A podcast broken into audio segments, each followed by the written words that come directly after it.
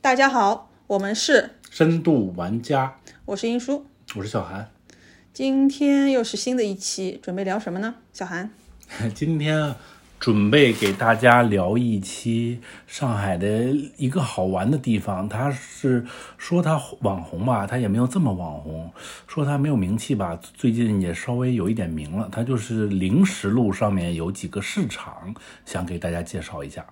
嗯，首先跟嗯不是上海的朋友介绍一下，临时路呢是差不多是在上海的普陀和宝山交界的一个地方。然后今天我们也是特特地的到实地去踩点了一下，嗯，哎，两位主播为了录制本期节目，又亲身前往了。 对，嗯，然后那个临时路呢，为什么会在今天呢？今天也跟大家描述一下，今天是一个工工作日，周五的早上。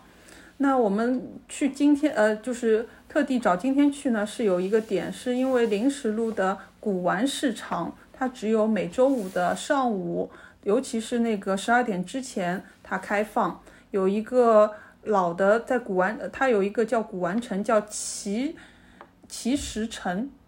聚啊，聚聚齐，齐， 天哪，聚聚齐齐城，城，聚齐城，它的城呃三楼有一个嗯、很大的一个区域，作为一个嗯、奇石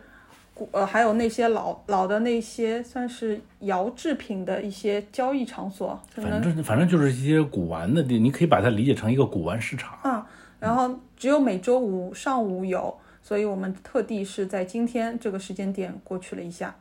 是这样的，就是可以先给大家介绍一下零食路。其实它，你看我们刚才这个您说他介绍的是古玩市场，它其实还有一个花鸟市场和一个服装市场，是吧？对，可以先介绍一下，就是它大概给我的印象就是这三个市场。就是如果是你喜欢花鸟鱼虫，可以去逛一逛。我们不如先从花鸟市场，因为据你所说，好像花鸟市场是最一开始出名的，就是老上海人提起零食路会最先想到这个花鸟市场，是吗？是，呃，因为那个在呃，就是上海在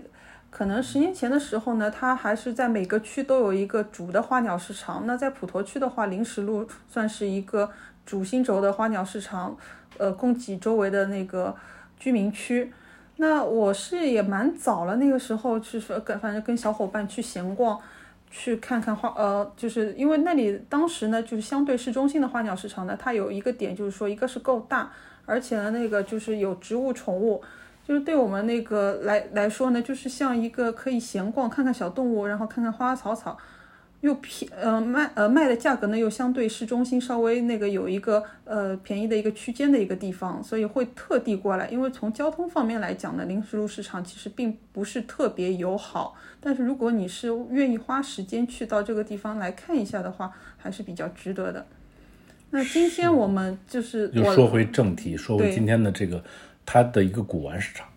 嗯，今天的古玩市场也是刚巧前几天在那个呃社交媒体上看到了有分享的一篇帖子，然后就正好发给小韩，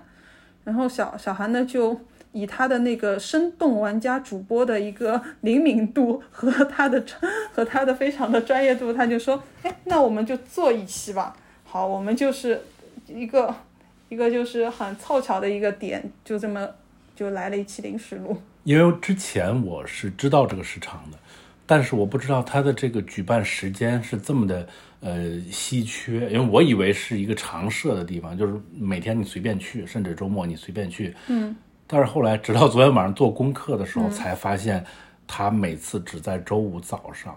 而且它好像不是早上。按你说的话，它是一个带有那种鬼市性质的东西，它应该是非常非常早，就是凌晨三四点钟，他们就开始准备摆摊了，应该是这么一种性质的市场吧。应该是因为我很早之前有听朋友介绍过这个临时路市场，而且一直有推荐，但是一个没有去的点，一个是他说有鬼市性质，可能就是你要很早就起，起码是五点就要到那边的一个状态。那我觉得以这个距离劝退的前提，再附附加一个就是早的前提，就是很难做到的。同时，那个当时朋友有反复的劝阻说，你还有不要去的一个原因，就是说因为它里面古玩的交易的人的一个年龄层段的关系，还有里面一个环境，它会非常的闷热，而且带于有非常浓重的烟味。 当然，室内是抽烟是不允许的，但是它那边就是带有一种很浓郁的烟味的感觉。哦，哎，那提起这一点，那确实全被你这个朋友说中了。 我们今天等等等一下再跟大家分享我们的体验。嗯、然后对，就是时间问题嘛。刚才说到，他大概是到中午十二点的时候，大家就走了。但是，但是这都是网上是说的。以我们今嗯因天为实地考察的，实地考察经验来说，他们每个摊主可能是会在那里吃午饭的。对，有人专门推着那种野营的车给他们送盒饭，嗯，看来是他们还要再待一段时间，但是能不能待到下午就不确定了。而且按照这种那个出摊的一个呃逛市集的一个经验，无论是这种古玩，还有我们之前说的一个普通的呃呃，就是城市里面的市集经验来说，老板如果今天出来，他准备了这一批东西，那这一批东西，你从那个概率学上的角度来讲，肯定是越早越能在他的一个大的准备的这个池子里面挑到好东西，因为你如果按照时间的话，它肯定东西一直在售出的，你可挑的是。对于你最后可挑的那个就是概率会越来越少，不一定东西好坏，但是可选择性是越来越少。那同样，我们对于早鸟早鸟嘛，肯定是早起的鸟儿有 有时有时吃嘛，但是他这个早鸟也太早了吧，就是要求 这么如此之早，可能年轻人不太能够做得到啊，就是太早。但是他好像也不是一个，他本来并不是一个面向年轻人的市场，他应该是一个面向中老年，就是能起很早的那种中老年的人的一个市场。只不过最近突然有一些年轻人发现了这个市场的好玩的地方，开始过去，然后在社交媒体上发一些帖子，这个才被才破圈破到了这个年轻人的这个圈层里。我觉得一般年轻人应该本来是不知道这个地方的，也对这个地方没有兴趣。确实，如果就是按照描述上来讲的话，它一个嗯一个呃人群吧，首先它都是男的，你甚至里面几乎是没有女的，嗯，几乎是没有。如果除了摊主以外，对摊，摊主主的女偶尔性也很少。摊主偶尔能见到两三个女性摊主。对，它基本上就是男的，然后年龄层的话就是中老年为主，是，嗯，呃然后衣服甚至你可以衣服可以给他那个就是那边有一个形象，都是都是非常深的深色的衣服，所以你同同时它这个环境就是说它有出呃只要通道上到三楼了，它有一个大大平层。然后它的布置环境呢，其实不是我们以前想的市场一样，有一个个的小推车啊，或者是一个个很具体的摊位的一个营造，它就是铺一块大的布，每个摊主一块布，一块布，它底下有那个呃警戒呃就是黄色黑黄线划分区域，可能一个人都是一两平的一个占地面积，嗯，然后一两平上就是有一个摊主铺一块布，然后摊主坐在一一边，其他布上都是他这次准备出售的东西。那买的东西的话，有的看上去可能就是布置的稍微松散一点，都是一件件小物件，呃，单独的摆放，然后空隙也比较大。有的摊主摆起来就很比较好放一些，他能堆的能码的都一个个往往上堆往上码。是这样的，就是、呃，我们不如先给大家说一下，就是怎么到这个古玩市场。其实这个古玩市场和我们刚才说到的那个花鸟市场，它在地理位置上它是在一起的。嗯，就是你想抵达这个古玩市场的这栋楼，是必须要穿过那个花鸟市场的，对吧？对，那花鸟市场是一个长长的这么一条长嘛，条形嗯对，你要穿，你要从那个临时路的马路上穿过这个花鸟市场，然后你会抵达一个楼。这个楼的一层是什么？我们没有考察，应该也是一些卖古玩的底商吧。嗯，它是从两楼和三楼开始有的。那呃，二楼呢，它会有一些柜台；三楼呢，就像殷叔刚才说的，完全是一个敞开的空间。嗯，就给人感觉是那给人感觉是那种没有完工的工地一样，就是、嗯，对对对。对，里边什么都没有，就是一个大平层，对吧？大空嗯间，然后各种地摊摆在里面，就是第一眼看到的时候，我其实还蛮蛮震撼的，就是这种感觉，在上海不太能常见到这种地方，就是这种就人头攒动啊，然后全都是地摊啊。其实给你一种在什么云南、缅甸的边境，嗯嗯嗯，对对对，买玉石的 感觉，就一就一下非常精准。对，一下给我拉到了这这个那个场景里面，就嗯不太像是上海的一个地方。嗯，确实，而且那边，嗯、我是在小韩后面到嘛，然后那个我是直接上三楼之后呢，小韩说，我就打，我就跟他联系，我说，哎，你在哪里？他说你举个手吧，我都不好意思举手。他说你举手，我肯定可以看到你，是为什么呢？因为所有的摊主他都是席地而坐，或者是而而做个小马扎的，呃所有在看的人其实都是低头看到你那个就是呃就是地面上的这个角度的，所以但凡你是可以举手的，其实是马上可以找到你的，因为他的那个视线的角度非常非常之低。是，那就不如聊聊你对这个市场参观之后的一些感受和评价。参观之后啊，呃，我对我来讲啊，就是我就周围呃嗯，就是它这个区域一眼扫过去的话，一个是像你前面说的，就像那个边境呃旁边的那些小镇上的一个市呃市集的感觉，非常不上海，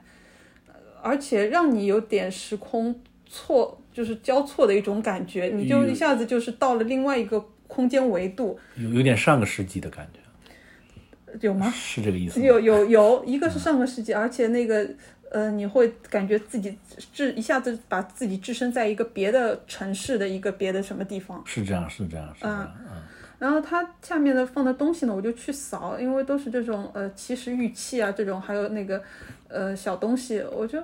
我就觉得嗯，好像嗯琢磨不透每个摊主的他的 他的他的东西的一个就是说呃就是价值感吧，它的价值感让我琢磨不透。哦，那看来你就是没有太去询价了，对吧？对对对，我只是作为一个呃旁呃旁观的一个人在那边扫在看，就但就是因为在外行看来呢，这些东西啊，呃，首先你一眼望过去，每个一两平米的这个摊主的东西，你会就哦，首一眼望过去会知道他们大概是买一个什么品类的。是这样。呃，如果说从那个奇、就是嗯呃奇石来说的话，有的是买散的一个小的那种，呃，配饰上的那种挂件上的成品的那种石，有的呢是买那种像我们所谓的像呃像工艺品一样的一个成的器皿，嗯，还有的一些就是说一些呃散落的一些小东西吧，可能你要。多去驻足一会儿，才能看清楚他卖了一些什么东西，因为整个环境它也比较的暗，是，哎呀，同时非常的 密，这个这环境对这一点提起来，当时那个环境其实是不利于古玩交易的，非常不利于，因为灯光非常昏暗，我不是、我不知道是为什么，是是是环境它故意造成这样，还是年年久失修了，反正就是灯光非常昏暗，然后。烟雾蒙蒙的，因为他们肯定在里面都在抽烟嘛。嗯，就是嗯，不太对对人对人来说不太友好的一个环境吧。然后你在里面逛，嗯，给我这么一个感觉。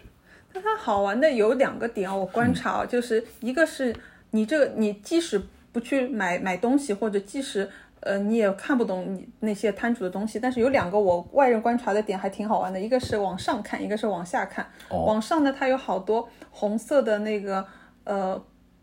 告示，啊红红底的那个大的告示，是是是啊然，后呃，比如说什么呃蟋蟋蟀交易之类的啊，对，看来这个地方平常是可可能是用作蟋蟀交易的。啊，还有那个就是它里面有，呃，明文的拉了四个字叫“严禁吸烟”， 然后还有还有一些就是说，我印象有一个特别深的红色条幅，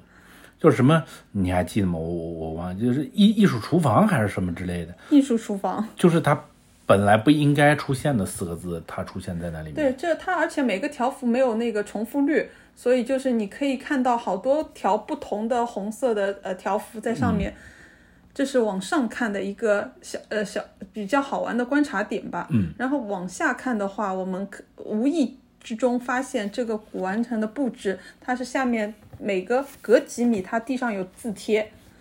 就是是用那个白色的呃就是呃艺术的装置，然后我他会贴一些口号 或者标语吧？嗯，然后我随便读两个啊，就是，呃，首先第一个我们发现的就是，也许艺术家是唯一关心这个世界的一批人。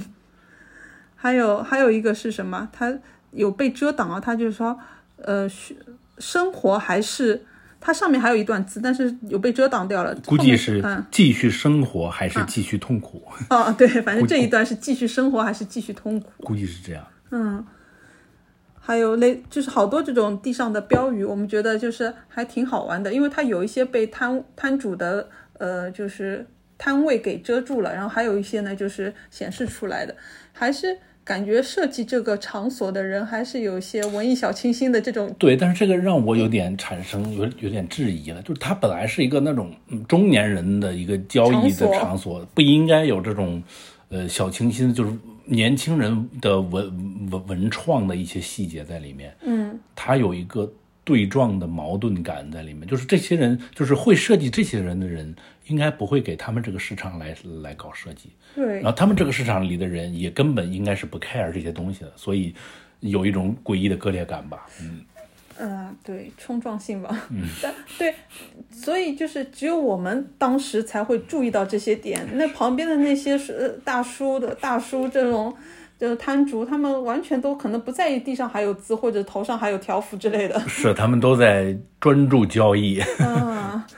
那专注交易，那问一下，就是小韩今天对于一个世纪爱好者，你今天有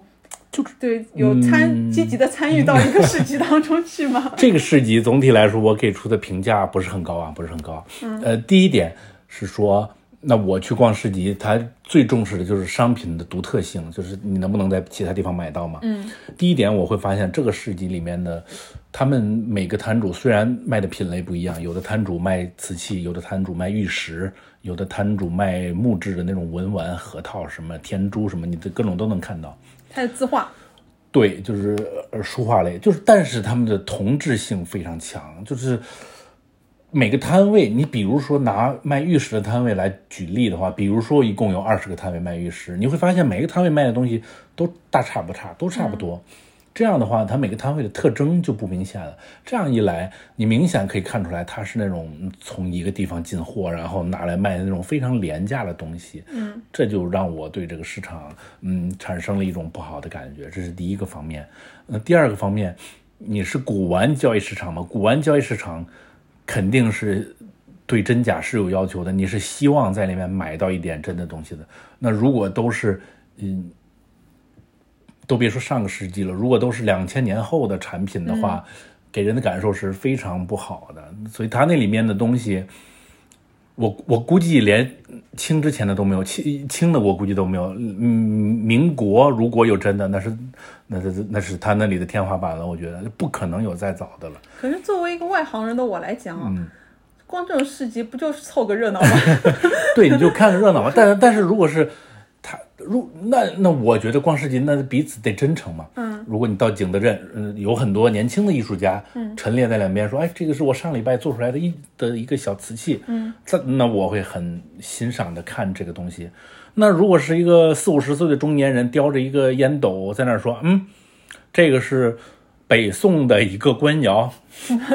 然后我一拿起来一看，淘宝二十，这个就给我一种很不好的感受了，就觉得这是一个不真诚的地方。哎，呃，这接着你这个说一下，我们补充一条那个就是往期的信息啊，就是之前小韩有。就告诉大家一个逛市集的一个小诀窍，就是说，但凡你喜喜欢一个小东西的话，你可以厚着脸皮的站在原地，或者是转身过去，就是把你原刚刚看到的这样物品，呃，赶呃立马拍下的照片的话，你即刻在淘宝上面去搜一下，它的是不是有那个呃相同的产品？一旦是有的话，你就可以把这样呃这个喜好的心念可以放下来，因为它说明它不是一个呃非常稀缺的东西。是这样的，流水线产品，嗯，但如果一扫过去没有那个相同的东西的话，你可以再跟老板多去交流一下，去沟通一下你这个对这这样东西的一个好呃兴趣点。是这样的，就是嗯，在这个古玩市场里面，你会看到很多人，或者包括通过我和老板聊天嘛，他们都会跟你说，嗯，这个碗是因为我可能对瓷器稍微关注一点，就是陶瓷类也稍微聊得多一点，他们都会跟你说这是很古代的，这这这是呃北宋的一些，呃无论是完整的碗也好，或者是一些碎的瓷片也好，他们都会跟你说这是北北北宋的，但是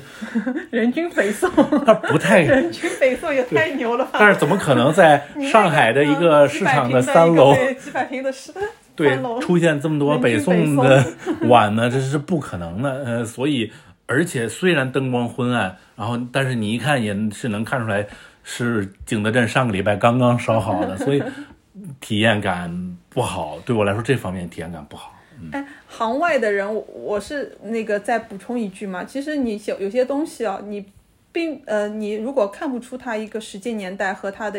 呃东西的一个呃，就是我们怎么说这样品相或者是价值感的话，我就我刚刚跟有跟小韩说嘛，我就说我以一个单独的买一件商品的眼光去观察这个东西，是的，是就的，假如我是到一个商场，我看中一个呃呃杯子啊碗啊，我作为顾客，我会去对比它是的完整度，它是不是有微瑕？啊，这样的话，就呃对这个你的心情就转变了，你就变，你就从一个呃古玩买家变成了工艺品买家，那那对，那是其实是一个心态上的变化，那这个有助于我去挑东西吗？有有助于啊。其实我刚才想说的是，你逛这个市市场，其实真假已经不重要了，重要的是心情和眼缘。嗯，比如说你看中一个东西，哎，它可爱。即使是老板跟你说它是北宋的，你知道它是淘宝的，你也可以买它，因为你觉得它可爱。我我我是到最后我是抱着这个心情来来逛这个市场的。啊，原来是这样。但是但是有一点，可能你刚才说了，也引发了我的思考，就是会介意的一个是，如果你把它当成一个工艺品来买卖的话，你对它的完整度啊或者质嗯会有量会有对要求，对对质量要求就一下就上来了。但是我们买买买卖古玩对质量是不要求的，比如说它有一个裂口，嗯或者是它有很很重的泥渍。或者是嗯就是岁月的痕迹在上面，那反倒是我们追求的嘛。但是工艺品就不追求这些。哎，因为我刚刚有看到有一件东西，只是因为颜色好看，它是一个比较扁平的一个紫色的碗，嗯嗯，它外沿是深紫色，然后内内圈是浅呃稍微浅一号的一个紫色。嗯当时你远远的乍眼一看，这个碗是肯定是吸引眼球的，也漂亮的。嗯但是你细看的话，它浅紫色当中就有气泡，它不是缺损就是有气泡。有气泡来说，对我的觉我觉得气泡这个东西嗯是，所以是构成你不介意的地方嘛。对对对，哦所以如果作作为小白那个就是逛的话，这个可以作为一个参考吗？或者可以作为一个杀价的一个点吗？哦，那我觉得它可能不会变成你杀价的点，你就等一下我们再给大家聊杀价这个话 题啊，你就直接跟他开你想要的价就可以了。就是还是我刚才的观点，我就是你就是觉得这个碗可不可爱，嗯，就买就可以了。我觉得根本在这个地方不要考虑它的真假和它的质量，啊，纯粹是按心情讲价对，就是完全看颜值。啊，原来嗯是这样，就是样。比如说咱们拿你刚才这个碗，你如果走进去，嗯，老板肯定会跟你说，嗯，我这个就是宋代钧窑的，因为钧窑的瓷器，嗯，全都是这种发深紫色、酱紫色，然后嗯对蓝对色，对然后它会有各种的色彩变换，这个是钧窑的一个特征。嗯，你看到这种碗，他肯定会跟你说，一个非常不诚实的老板肯定会跟你说它是宋代钧钧窑的。那这个时候你就以一个工艺品的眼光来看待它。如果你觉得它的色彩，哎，它的变换。你还是比较喜欢的，就是它的花纹有的时候是非常随机的嘛，它这个烧制的时候，呃各种化学反应什么的会随机的花，会出来很多随机的花纹。嗯，这个时候如果你觉得它是可爱的和好看的，嗯，你就买了就完了，它就它不具备一个古玩属性了，哦，原来如此。是这样的。就所以抱着这个心情逛这个市集的话，呃，就会轻松和开心很多。嗯，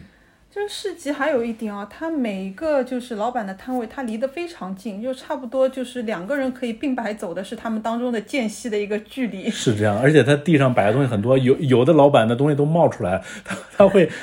他会散到这个走道上，就是你一不小心散到嗯，如果当他这个时候当他是一个玉器的时候，对太可怕了，简直。你还记得吗？就我记得有个老板，他是深色的绒布嘛，然后它上面都是那个呃青色的那个玉器，然后有颗玉器就自己可能长了腿一样的跑到他绒布衣外面来了。这个时候你如果踩他，要是给他踩碎了，这是真说不清楚。嗯，他有可能坚持这个东西是八 万，呃，你就完了。对，他这种这种就是对于我们这种小小白买家来话来说的话，它是一个又又又让你想去好奇，想去探索，但是又让你有点害怕，因为你真的不知道你身边的那样东西到底是几位数的。是这样的，就是抱着放松的心态，我觉得抱着不要花钱、不花钱的心态来逛这个地方是最好的。就是那如果有特别看重的一个觉得喜欢、觉得特别有眼缘的东西，那你就是呃往狠里杀价，然后买买就可以了，就当成一个正常的小玩具。啊，我们逛普通的市集不也会偶尔会买一些小工艺品吗？大概抱着这个心态吧，我觉得。 那请问你今天有入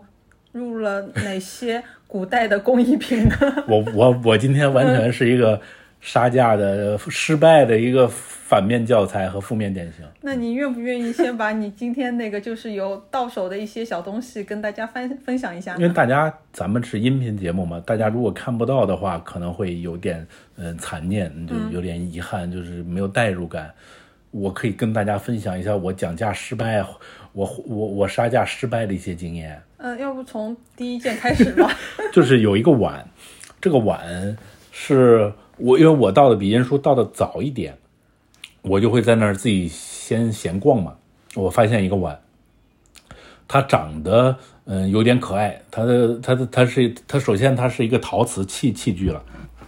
然后它的花纹。呃，如果呃懂行内行的同志们，就是可以可以听下下面这个，呃，不是外行当然也可以听了，就是它的花纹是一个北宋歌谣的一个花纹，就是长得像呃茶叶蛋的一个纹路，然后它的碗也是那种白中带黄，然后是那种黑色的纹路，就金丝铁线嘛，这、是我们内行话啊，然后。它是这么一个假碗，你这样就把它定性了。 对，它肯定不是北宋的，这怎么可能，对吧？然 后，然后我就看到这个碗了，我说，哎，这个碗的纹路其实还是作为一个假的碗，还是比较好看的吧。然后我就当时问那个老板，那个老板说，嗯，我这可是一个正经北宋的碗，这个我是花了好几千买回来的，所以现在卖你四百，你你看看要不要要？嗯，然后我我就说我其实刚刚到，我要再逛一逛，嗯嗯，然后我就去逛别的地方，这其实是一个失败的第一个点，对吧？对，因为这先插一下，因为我那个后来见小韩了之后，他就说他，我说你买了吗？他说没有拿下。我说那你第二次去，你这个价就下不来了呀。是，就因为按照一个常规的一个逛市集，或者是跟呃这种实体交易的一个呃线下实体交易的一个方式的话，但凡你看中一个东西，你觉得我是喜欢的，然后你有又有心理的价格，此刻你无需关注老板开的是什么价，你有自己的心理价位，你就应该在第一次踏进。这个呃，就是在老呃跟老板交交流的时候，把这个你最想要的东西的价格把它报出来，不管是不是拿得下，但是起码让老板知道你的心理价位就是在这个数上面。嗯，但是当时我确实也是，呃，他这个摊位比较靠近门口，嗯，我确实是刚刚到，我、我就想看，其实是想统观一下全局，看看这个市场到底有没有真的东西，或者是它的假的东西能假到是一个什么地步。我就想抱着这个心态，我就跟那个老板说，我等一下再回来你的摊位，对对对，然后果不其然，正如殷叔所说，嗯，当我第二次回到这个摊位的时候，老板的报价从四百变成了六百。这对这时候对于一个卖家的心态就是说，哎，这个人是肯定要这个东西的了，或者他或者他真记得，或者他或者他真不记得，那他也是吃定你是还可可商量的。是是是，他吃当是他一吃是一个进潜在的买家了，已对他经制定你可商量的时候，他就没有必要再去，呃呃，就是呃，就是说他可以，他可以理直气壮的跟你开价了，此此刻。是的，它的价格比之前就高了两百。那我个人觉得他是忘了我之前来过，因为嗯是一个比较上年纪的大叔了。嗯 然后这时候是砍价失败的经验就来了。嗯，这个时候我权衡了一下，你看一开始是四百块，后来是六百块。嗯，我就跟他说，呃，因为我在之前别的场景里面砍价砍个五折，已经对老板来说，我觉得已经很过分了。嗯，那所以那古玩市场我就跟他说了一个一百的价格， 老板那个时候顿时心花怒放， 我们都看出来了，然后答应的非常爽快，说一百拿 走，成交了。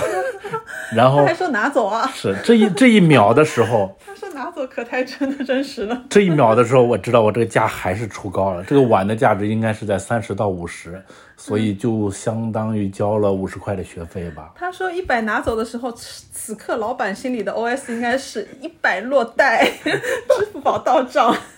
肯定是老板，这我样都从他的语气可以听出来，嗯非常欢欣雀肯定跃有那种催命一样的声音， 支付宝到账。我我我的心情一下就低落了，然后就花了一百买了一个碗嘛，买了一个北宋的假碗，然后这是第一个杀价经历，嗯。哪儿的事儿呢？北宋歌谣 呢？你可是捧着北宋歌谣回到你的工作是室是，现然后场。我说：“老板，你有没有袋子？”老板给我拿出了他昨晚住酒店的一个洗衣袋，嗯说是：“哎，你就拿拿这个。”然后我说：“你这北北宋歌谣就放这么一袋子里。”然后他说：“这个袋子可能已经挺不错的了。”然后就反正一他一好一路歹也上用吧泡沫纸给你包一下了呢。 你要想，你原来就准备手持着北宋歌 谣这么这么一路回来的， 对，所以建议小白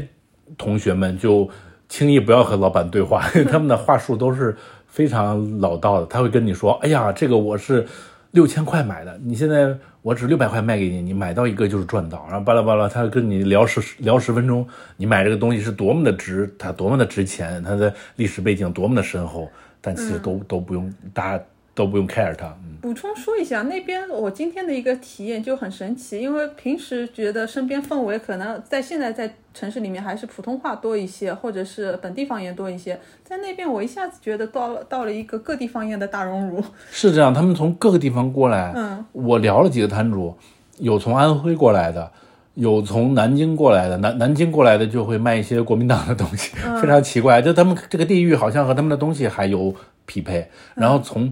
有天从津是有从嗯呃是吗？那那嗯个路是天津的吗？不是，有从陕西过来的。然后陕西的人呢，他就会卖一些更古早的东西，说哎，都都是我们西安这边出来的东西啊。甚至会有的人拿一个，我看到有一个人拿一个皮箱，里面拿了装了很多青铜器，他跟我说刚挖出来的，刚挖就是，嗯、 那些特别不靠谱的这个谎言。 都会在这儿嗯出来，然然后还有的老板，我有拍照的，回来等一下回来给给大家展示。会有的人说是他在那个牌，他有那个纸箱上面他会写河南众宝，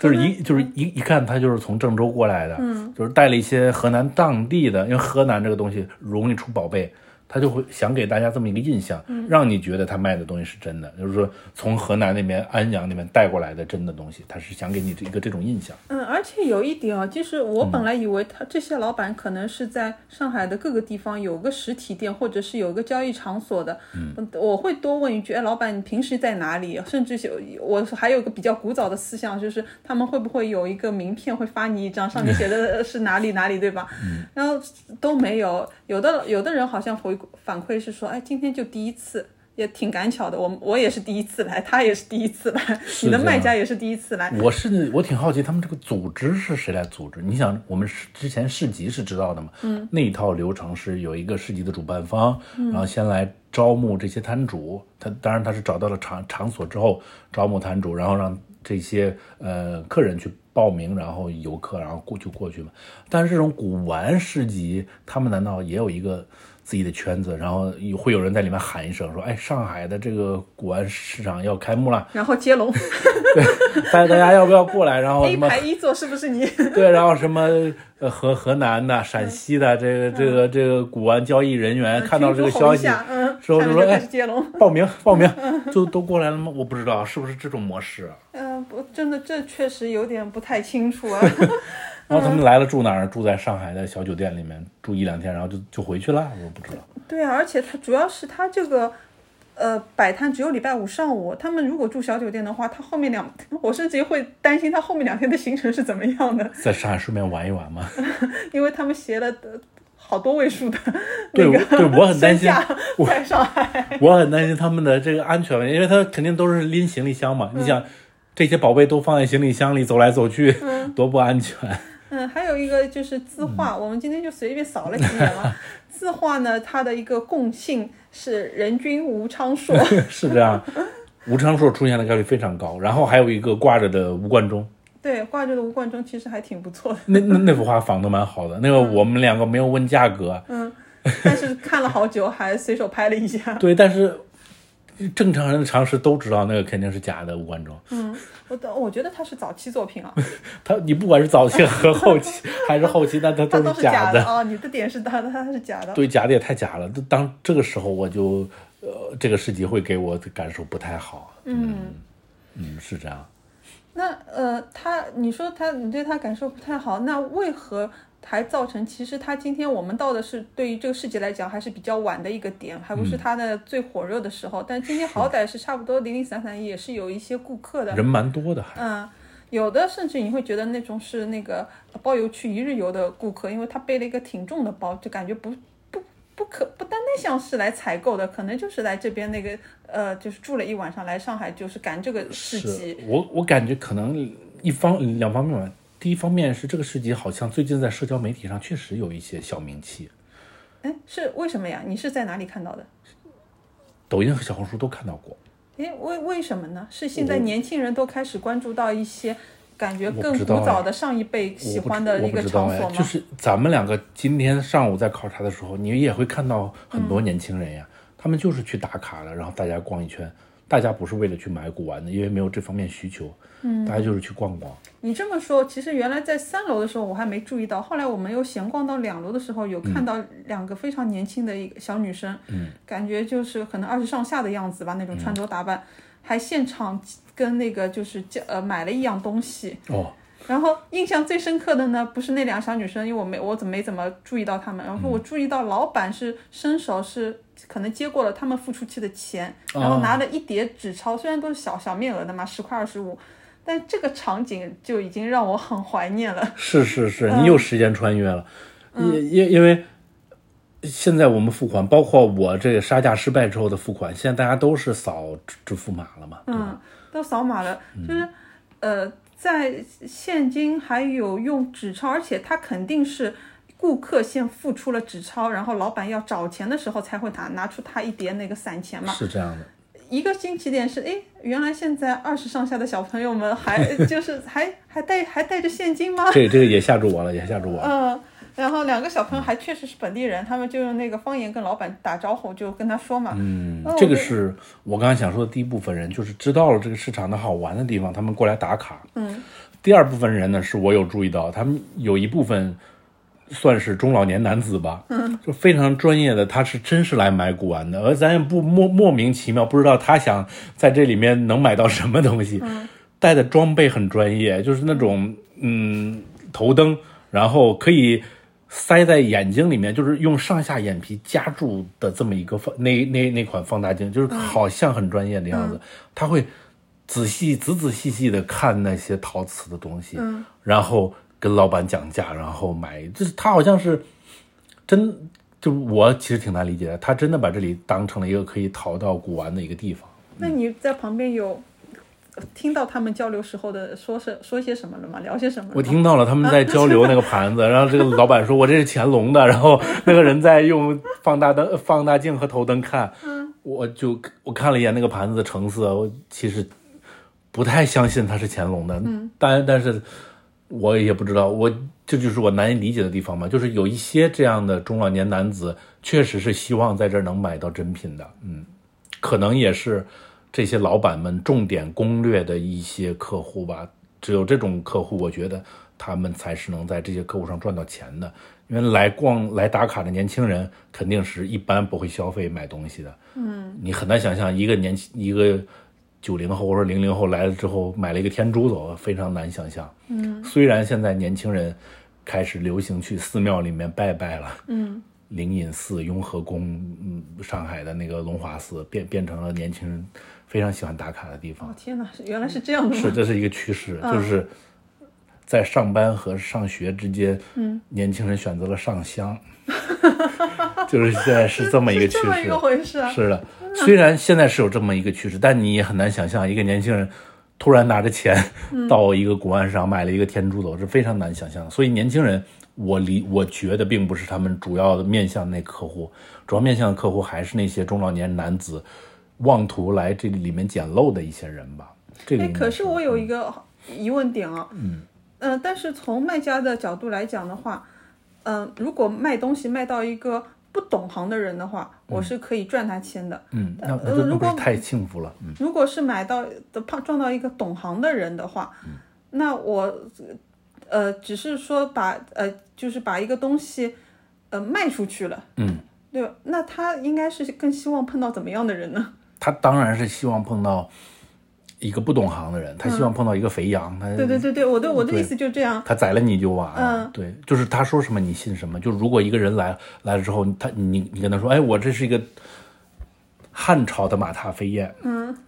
要八十万块，嗯，那个人当场付付款就走了，他这是他最理想的客户，然后。回家非常高兴的跟他老婆说：“看，我买到一个汉朝的马踏飞燕。”嗯，这种人应该是有的，也是老板非常理想的客 户。嗯，是这样。但是还有一种场合是买的人很懂，卖的人不知道他对对对拿的东西的价值。嗯，这种情况我相信在这个过程里不太会出现，因为它本身就没有优质的东西。哦，那他在以前的嗯北很早的年代，上个世纪的刚刚改革开放之前，或者是那左右，在北京的潘家园会发生这种嗯潘家园潘家有有听说我来我加一个儿化音，让大家知道一下我的出身地点。在北京的潘家园，你 会遇到这种事情，就是捡漏嘛。嗯，就是这个人，你比如说我，我是一个懂得的人，我当然说，但是这个老板他不懂，我会看到一个真的是宋朝的瓷器，这个时候就默默放下。这个时候你千万不要跟他说，哇，老板你这个东西太值钱了，嗯这个老老板就会意识到自己值钱了。这时候你就跟他说，很一般的一个东西嘛，哎，多少钱卖？嗯，老板说二十，然后你说啊，我就是十块钱就拿走吧，嗯但其实这个东西值两万。啊，就是这个时候是那个客人很很很懂，我问一下，这个二十是黑话吗？不是不是不是有是真的是实实体的二哦十？，那你这个问题又涉及到另外一个问题了，对就我又想到嗯我我刚刚只是举例子而已，嗯呃，但但是你这个也确实有黑化的存在，对对对，我就对，一是下是子是想这到样，就是因为今天我还遇到了 呢，黑话，你啊你说你先说一下你今天遇到的黑话。我今天遇到了一个老板，当时旁边有个男的问这个老板：“老嗯板，这件东西多少钱？”那个老那个老板说两毛。嗯嗯嗯，对。然后那个男的就吓一跳，说：“怎么这么便宜？”然后然后老板也吓一跳，说：“你怎么来光这儿还不知道这个黑话？”然后老老板再又跟他解释，然后我也在旁边听，你也也 get 到这个知识，说我们这两两毛其实就两万的意思，就是他会把那种很大的数字，呃，说的特别小一点，我不知道他是为了什么，就总而言之变成了他们一个黑话，他现场说是两毛是两万。我忘记了，哦，他他这这个哦，确实确实挺黑的，大概是这个意嗯，思。确实是确实是，所以就是不知道你为什么要问黑话，你你也碰到了这样的老板吗？呃，我有观察嘛，其实综合多知，我是一个喜欢看别人的人，对，对，然后那个我有观察是在嗯、不是在这里，是在别的地方一些呃，就是卖老东西吧，我不能说它是古玩的，我只能称作是老东西的地方，他会直接说呃呃几毛几毛几块几块的，那他所说的几毛几毛呢，倒没有你说的两万那么黑。也有可能是两千或者两百，我记我我我有点忘记了。嗯我总而言之当时是代表一个大数额。我当时记得呢，几嗯毛几毛呢，就呃呃几毛几毛，可能应该是十位数吧，可能你说两毛嘛就是哦、可能他说八毛嘛就八十块这样的一个，哦，然后那那我个今天碰到这几个块不是嗯几这样块那个就是是三位数，嗯但是比较就是比较。呃，就是平民化的一些那个买老东西的一个价格，是但的我没想到原来两毛还可以代表两万。这个我也因为我是随便一说，我可能记不清了。嗯，但是如果是两两两毛，真的代表了二十块，嗯，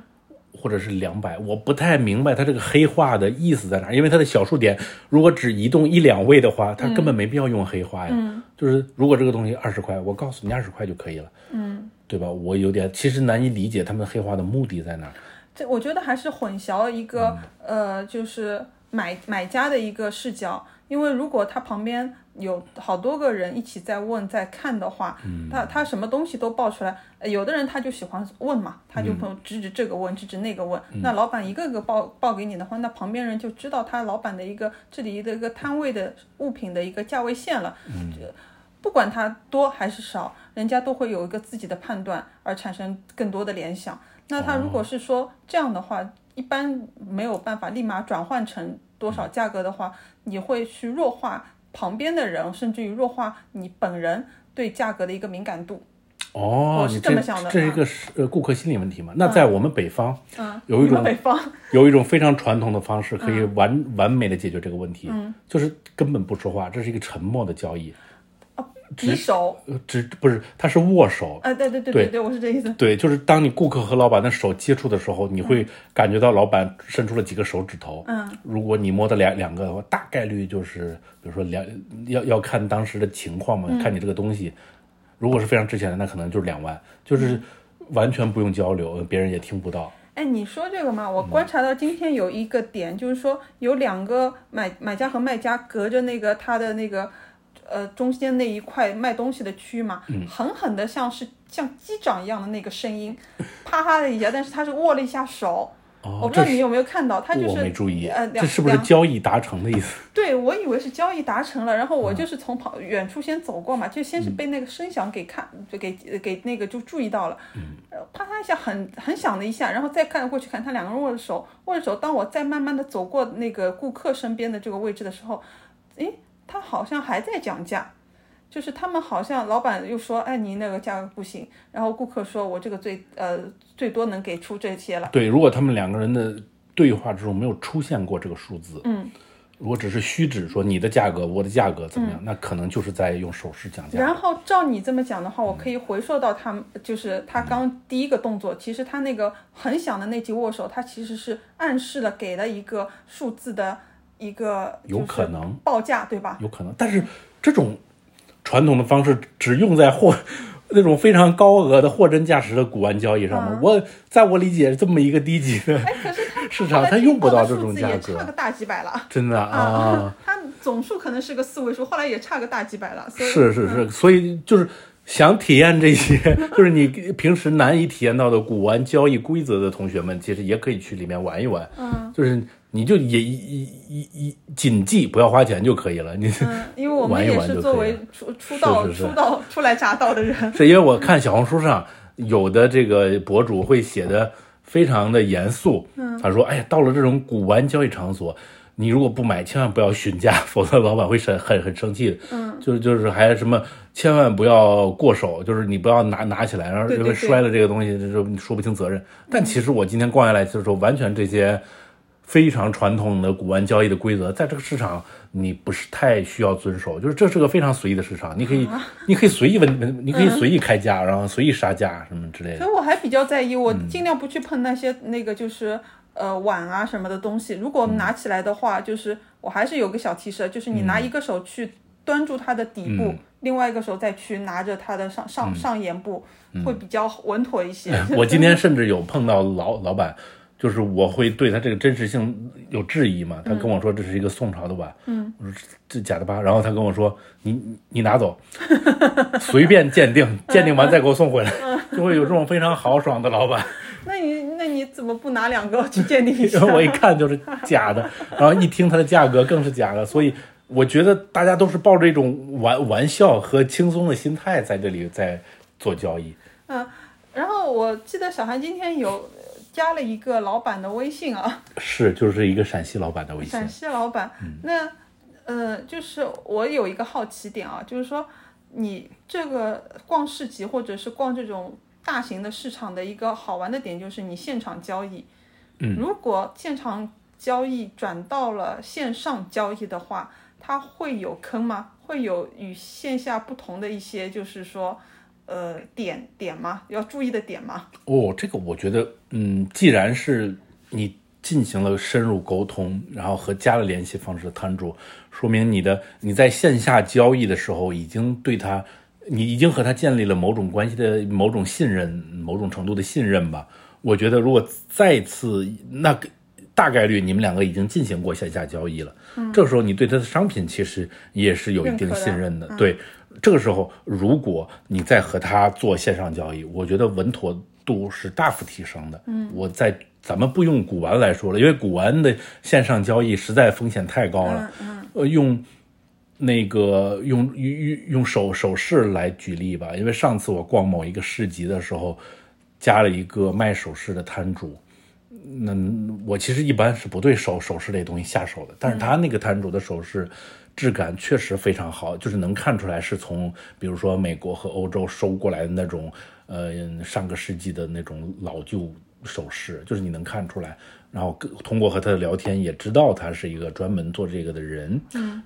在这种关系的建立的基础上，他在比如说他的朋友圈再上新发的图片，就会和我比如说在淘宝、闲鱼上刷到的那些首饰的图片，会给我的印象会不一样。我就是我就是这个质量是其实是有背书的，它是这么一个关系。那我肯定不会在淘宝上看到一个照片我就买了这个首饰，这是不可能的，因为我没法判断它的质感啊、年份啊，然后什么真假。啊但是这个人在朋友圈发的东西，我已经对他有信任了嘛，嗯，可能买的几率就大一些。嗯，这么一个关系，我觉得是这样吧。那你以后会在那个老板，比如说他发了朋友圈有抛出什么东西，就就今天加的这个古玩老板，你你会你觉得你会有可能会促成一单线上我觉得我觉得大概率不会，因为古玩这个东西还是不能在线上交易，啊？风险太大，因为根本不知道他给你寄的和他的照片一不一样，然后你还没有办法找他售后，这不不可能线上交易的。确实，嗯，但是我有看到过古玩线上交易，因为我在淘宝上会没没嗯会没事会看这些东西。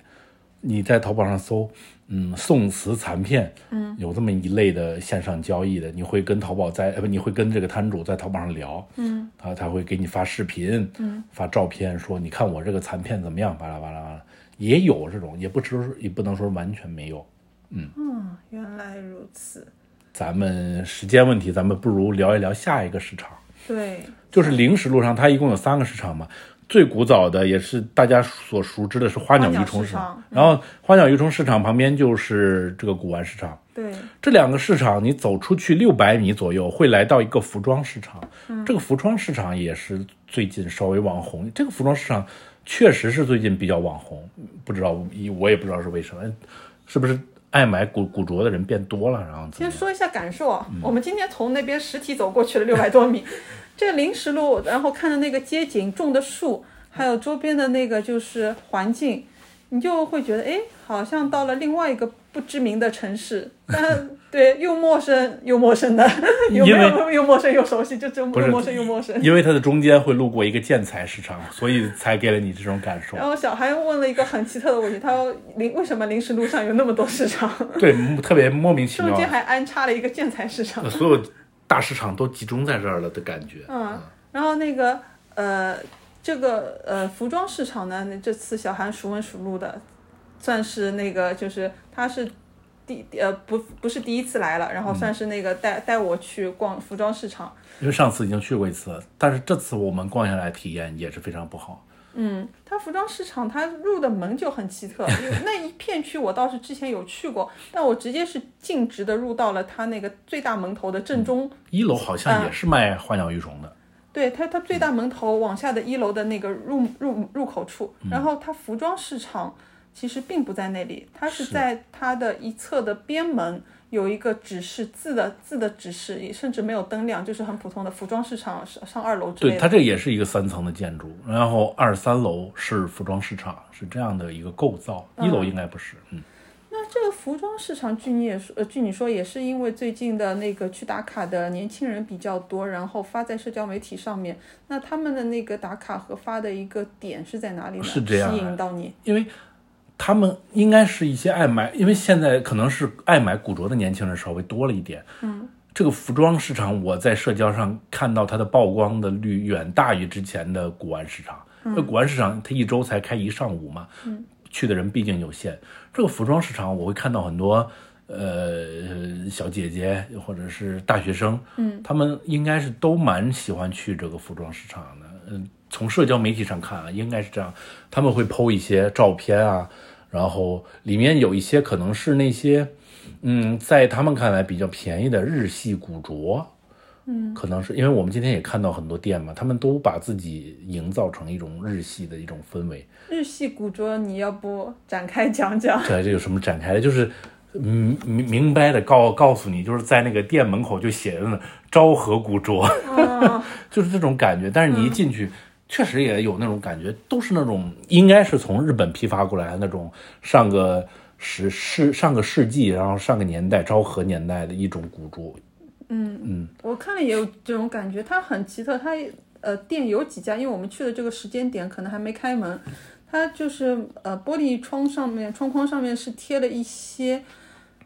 古早的日本的动漫的像小海报，还不算特别大的，就是那种 A 4的海报。然后你觉得那些动画片好像也没看过，但是又觉得好像挺好玩的。它会贴，就有不止一家，有几家玻璃门上都贴了不少的这种动漫的小海报。呃，里面的衣服呢，就是码的比较整齐的，然后一种规格的会放一整列。是这样，是这样。他那边就是我们今天去，其实关着的店非常多，开着的店非常有限，所以我们嗯体验不是很好。然后后来问了一下，呃，有老板说，其实这个地方。嗯，老板们起的都特别晚，然后顾客也起的特别晚。它和那个古玩市场完全是两个极端。这个地方可能要下午两三点钟，然后店主才会过来开门。据那个老板说，那嗯我们可不可以总结啊？就是说，如果以临时路为半日游的一个呃地方的话，目的地的话，你可以呃，就是因为它正好在一个十字路口的左右两边嘛，嗯你可以在那个上午，你如果是礼拜五的话，你可以上午去左手边的那个呃花鸟市场加古玩市场，是这样然后中午找个地方坐下来吃点东西之后，再去右边的，等下午下那个那边那个服装市场开门了，再去逛下午的那啊那个服装市场那边。对，这是一个非常理想的路径，嗯因为呃，早上你会过一个非常传统和古老，然后呃嗯烟味烟烟味儿非常浓重的一个早上，嗯 然后中午你在那边随便吃点什么东西，然后下午去逛逛服装市场也蛮好的，嗯，不然如果太早的话，它服装市场都没开，甚至会让你觉得这是一个不太兴盛的一个是地体方。验不好。今天我还以为是这个实体经济受到了 冲击，然后后来一问是说人家老板都没来，是我们来早了， 对不起，是我们来早了。 对，然后就我上次逛这个服装市场的感受来说，其实还是挺好的，因为上次每家店都开着，嗯，所以给我一种，然后客人也很多，真的很多年轻人在那儿挑东西，嗯，年龄层也确实是大学生，可能因为比较便宜吧，然后确实是很多客人在那儿消费，呃，给我的感觉就还不错，就就反正是比较热闹嘛，首先来说，嗯，然后你会在里面看到很多。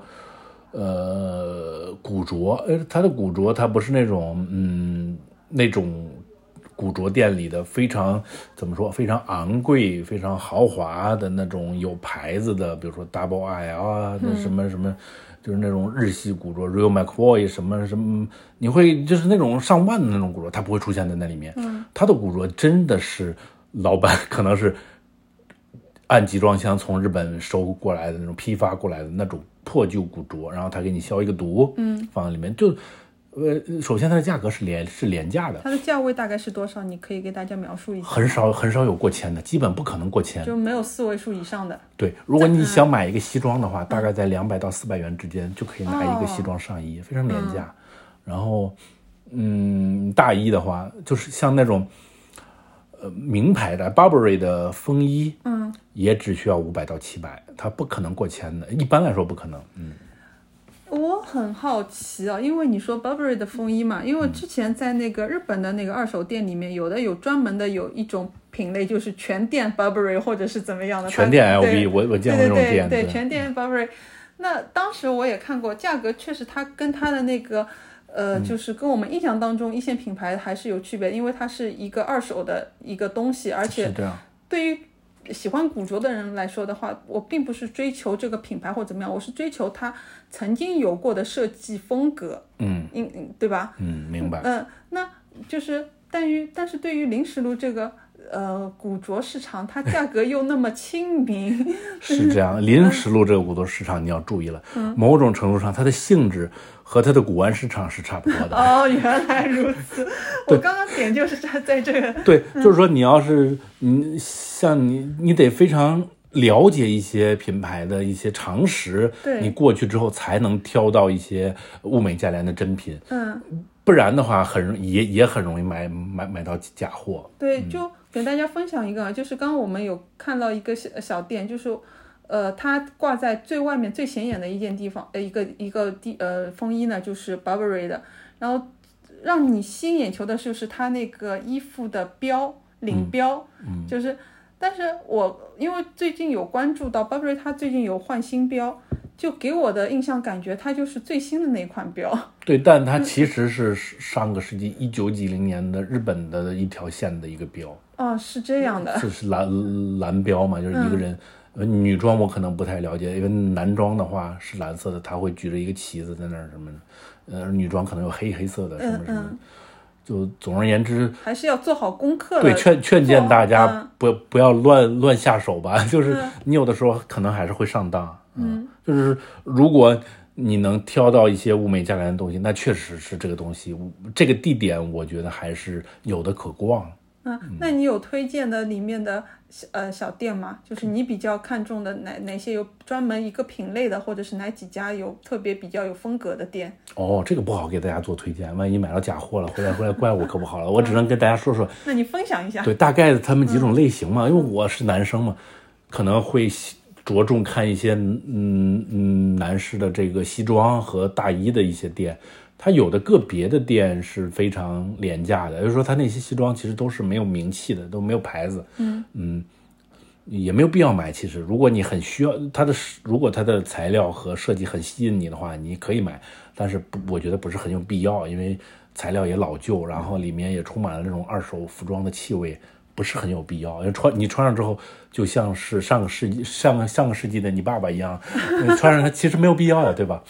然后，但是另外一些店家呢，它里面是有一些古着的，就是品牌古着，然后会会会有一些像我们刚才说的 Burberry 啊，还有一些其他的牌子。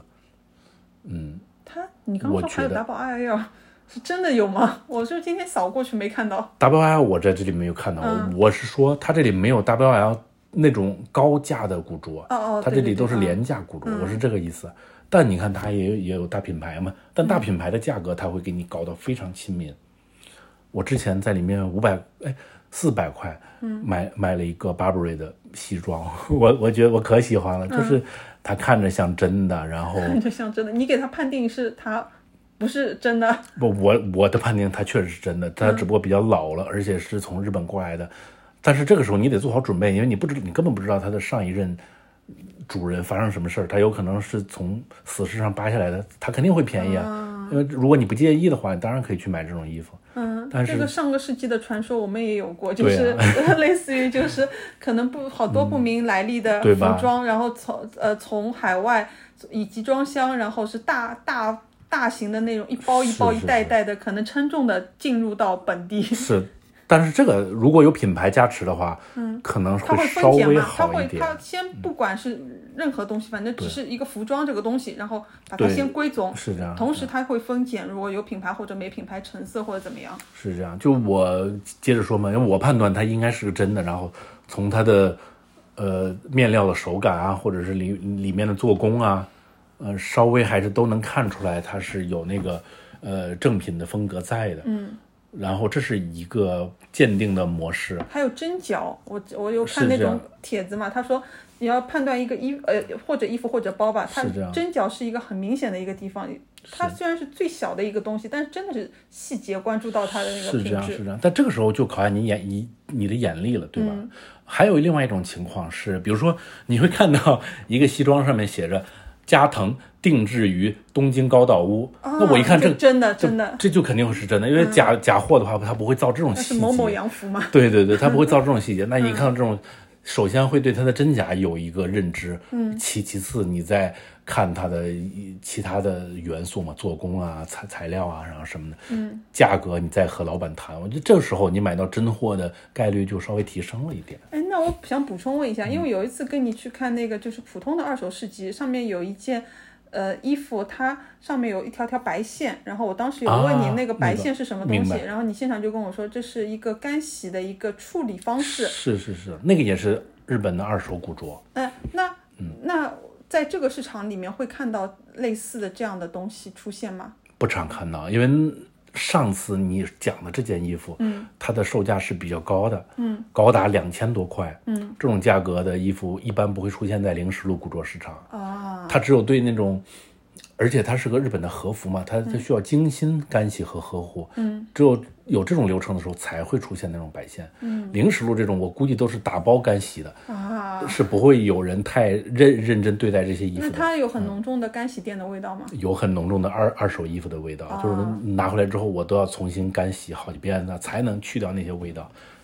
是是这样的。原来如此，嗯，就总而言之，它是一个廉价的卖古着的地方。你如果想寻求一些快乐，我觉得可以去，然后偶尔呢可以捡捡漏，然后因为碰到一些大品牌，然后再说一下吧，我在那边有看到，因为今天一个是店主不多嘛，我们看得到的地方可能只开了三分之一的店，嗯，然后那个店主基本上是。呃，我们我们本地的上海的爷叔阿姨，是呃，说是爷叔阿姨，但是他们打扮的非常的入时，同时又不是那种，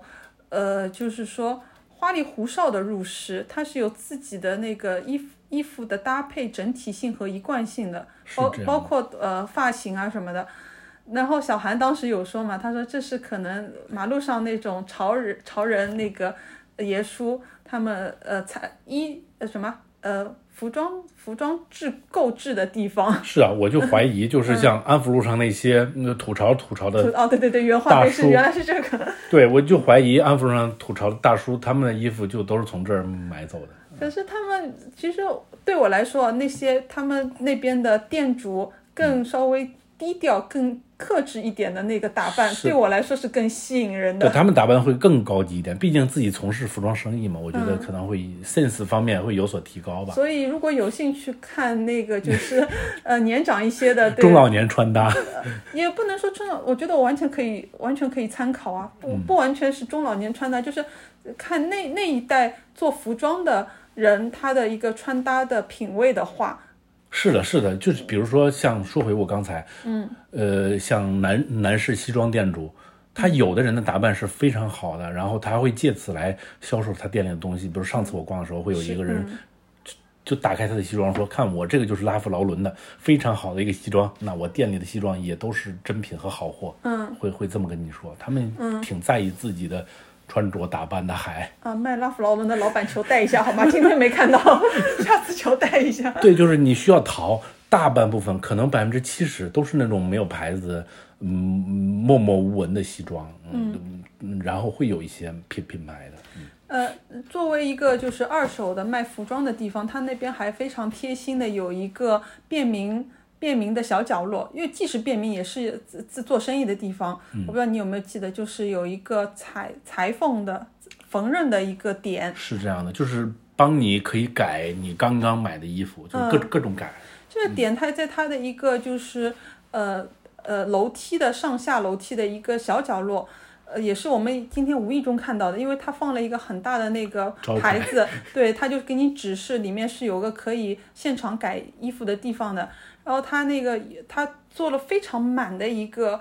呃指示牌，上面都一行一行的有介绍，呃，这位女士她呃家里的一个背景嘛，上面当中有有，因为小韩读出来的当中有几个字我还挺熟悉的。他说他说他父亲是才呃曾是上海培罗门的打板师，是这三个字对我来说完全陌生，不知道这个品牌。然后呢，他去现场说培罗门是什么，但我一听我就很熟。虽然我很很认真的读了那一大块招牌，但是我却确实缺失了这三个字。我我说啊，培罗门我知道男装啊，对，就完全没听说过这个牌子。我说上海人嗯都知道男上装，呃上海人都，新上海人也、也不是我的意思是说，年轻的上海人也知道吗？嗯呃，可能不知道，因为这是、因为我家嘛，我我爸爸就是以前买衣服就是买培罗门认准这个牌子的，嗯哦呦，就是男士的，他上海本呃男士，像我爸爸这个年龄的话，他工作的你呃等于是呃中青年的这个时段，最多的穿的是那种深色的夹克嘛，嗯，呃高腰款的，它下下面有收收的，我知道上面那有种飞个行收员啊夹、克。对对对，是这种夹克嘛。然后最多的就是培罗门这个牌子，我嗯那我记得非常有印象。所以你一说我我是太穿越了吧，就一下子拉回，因为我不知道这个品牌现在还在不在，但我记得我们家就是以前如果要买男装，嗯就是我爸要买衣服的话，会到新世界城，就是现在我们知道的新世界，会到里面去有找专柜。去买这个牌子的服装，所以这啊还挺一下子回到一个过去的一个时间点。那你应该和那个打板师的女儿聊一聊，今天其实嗯，应那该。那对，那打板师的女儿，她其实也是一个算是我们上一代的一个人人了。这样其实还挺有意思的，因为它上面明确写着他爸爸是培罗门的打板 师，打板师就是应该是一个西装的一个样衣的一个一道工序，对。 还哎， 就就这样一个小细节还，那个就是衍生出还挺多的。 OK，那嗯我们今天零食路就给大家介绍到这儿，其实就是三个市场，大家根据自己的喜好酌酌情逛逛吧，嗯，少剁手，要控制住自己剁手的欲望就可以了。呃，我还是那句话，可以多看，嗯，然后多逛，多听听周围人的那个在说什么、聊什么，然后根据自己的心情，可以两边都逛好之后，到到花鸟市场 买一买一束小价格花对，价格还比较平民、亲民的小花带回家就可以了。嗯，那那就先就这先样，这样，我拜们拜是我们是深度度玩玩家，大家拜拜。拜拜。